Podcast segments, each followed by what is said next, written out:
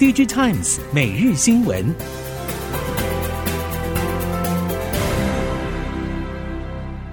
听众朋友们好，欢迎收听 DigiTimes 每日新闻，我是翁方月，现在为您提供今天的科技产业新闻重点。首先带您关心，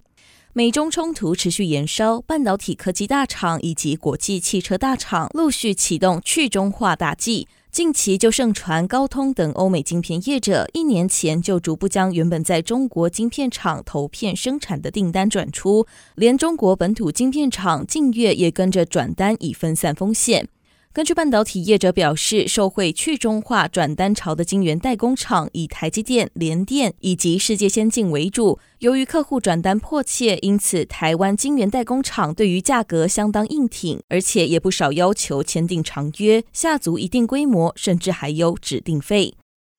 半导体业者认为，美国持续扩大制裁中国，对台湾半导体供应链而言，受创程度低于其他欧美日厂，而且明显感受到去中化的机会。晶圆代工和封测就受惠转单利多，也成为营运提前回温的关键之一。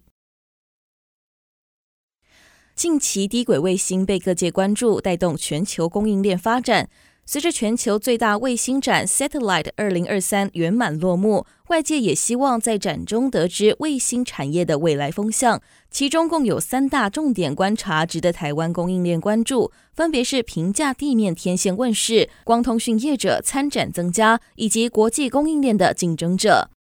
从这次的卫星展台湾馆的盛况可以知道，台湾供应链在卫星产业中还是一时之选。国家太空中心副主任朱重惠指出，台场无论是地面设备或半导体，都有着绝佳机会。从国际大厂的回馈来看，对于台湾供应链的创造力、机动性非常赞赏。尤其卫星产业变化多端，国际业者认为台湾能找到太空网络的突破点。在 NVIDIA GTC 大会活动中，执行长黄仁勋表示，AI 眼镜最近进入一个新的阶段，如今正开始看到的 AI 第三波浪潮是智慧化。根据报道，黄仁勋将 AI 分为四波发展浪潮，同时指出，即使人工智慧技术领域对 NVIDIA 越来越有获利前景，但 AI 也继续面临许多关于道德责任以及监管约束必要性等老问题。黄仁勋提出的将 AI 分为四波发展浪潮，首先是关于彻底重塑运算架构，意识到机器学习和深度学习将改变所能编写的软体类型与方式。第二波是围绕感知开展，而第三波浪潮智慧化是现在进行式，也就是推论世界上正在发生的事情。至于最终的 AI 第四次浪潮，则是描述为数位世界和物理世界融合在一起，透过数位分身和相关元宇宙技术，协助各行各业。和硕科技董事长童子贤二十三号受邀出席论坛，与重量级人工智慧科学家李飞飞同台，共同讨论 AI 技术未来发展。针对当前 AI 大浪来袭，童子贤认为，以目前 AI 技术的发展进程来说，还在中学生阶段，外界不用过于担心是否会取代人类。此外，童子贤也观察到，在新一波 AI 军备竞赛中，IC 设计业已经着手发展小 AI 晶片。童子贤表示，他观察到目前有许多 IC 设计业者已经开始在发展小 AI。所谓的小 AI，并非指技术层次比较低，而是进入到更细腻的分类。只有更深入，才能够真正的解决某一个领域的问题。他也看好未来人手一机的时代，里面会有越来越多 AI 小晶片，有的处理影像，有的处理分析，各司其职。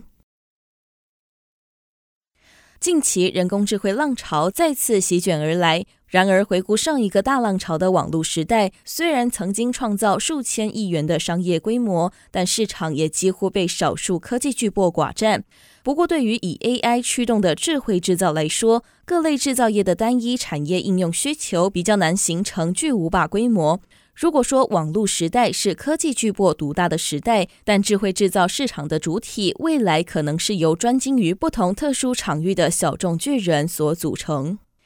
IPC 业者观察，目前智慧制造生态系确实还没有那么蓬勃发展，甚至呈现破碎化，也就是解决方案各有各的产品，主要是因为目前市场依然缺乏标准。不过这同时也创造很多细分市场的机会，形成生态系之间的分工与合作。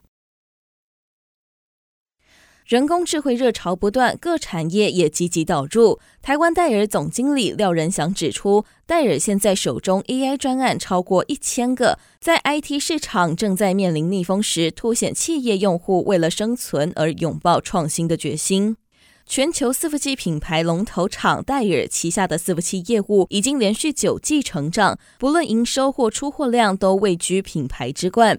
廖仁祥指出，数位世界正在持续演化与扩张，并以四个方向最为明显，分别是 AI、资安、科技生态系以及工作模式的转变。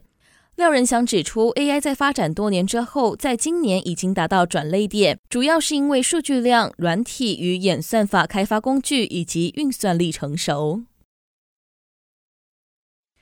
受到地缘政治影响以及中美贸易战蔓延，科技供应链逐渐形成中国加一的趋势。PCB 族群布局东南亚市场陆续到位。熟悉新南向投资的产业人士表示，PCB 不像半导体受欢迎，不只有废水的课题，还有水电问题要处理，属于高耗能、耗水的产业。而近期台系 PCB 厂大多往泰国、马来西亚和越南这三地扩厂。让台场布局东南亚再度成为热议话题，尤其位于东南亚枢纽的泰国就成为 PCB 产业海外布局的热门地点之一。中国车市进入价格激战，近期车厂要求各供应链加码降价以供体时间。中国境外汽车零件业者指出，中系车厂的降幅大于预期，部分业者不倾向照单全收，因为光是之前缺货时在高点备库存，已经消耗不少成本。供应中国车市的台系零组件业者表示，全球车厂都会要求供应商在跨年就降低成本，已经成为惯例。供应链业者表示，虽然各零件砍幅不一，但没有缺货问题或供应商众多的零件业者受到价格压力最大。部分中国境外供应商坦言，中系车厂拉货力道也明显降温，就算因应其要求幅度砍价，也不一定得到加量拉货的回馈，所以还是需要在商言商。价格如果没有谈妥，不排除暂缓出货。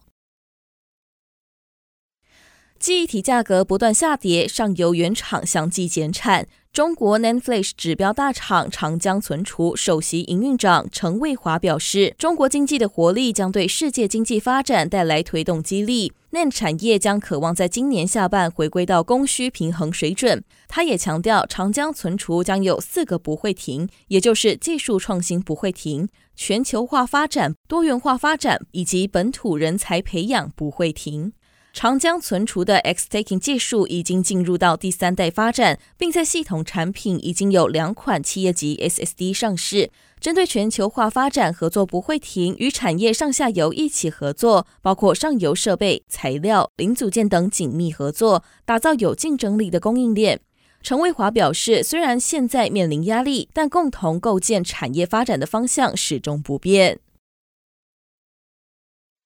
群创旗下小金鸡瑞声光电 X 光平板感测器元件目前出货量全球第一，市占率将近五成，但竞争对手也对这块市场虎视眈眈。根据了解，目前像是友达和京东方等面板厂旗下的 X 光平板感测器事业部都在积极发展中。不过，瑞声总经理李志胜表示，至少在三大产品领域上超前领先竞争对手。分别是 IGZO 技术、自动化 X 光检测设备以及软性基板。此外，瑞声也在发展兽医社群云端平台与髋部骨折检测模型等智慧平台产品与服务，针对快速成长的全球宠物照护市场扩大市场规模，以及在人口结构日益老化的趋势之下抢占相关商机。